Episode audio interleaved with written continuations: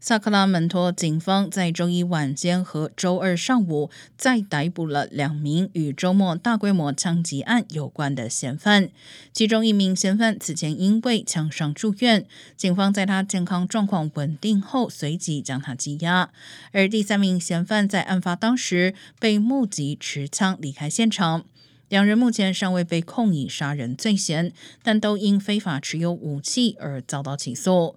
周日清晨发生在萨克拉门托一间酒吧的枪击案，有多名枪手共开了超过一百枪，造成六人死亡，十一人受伤。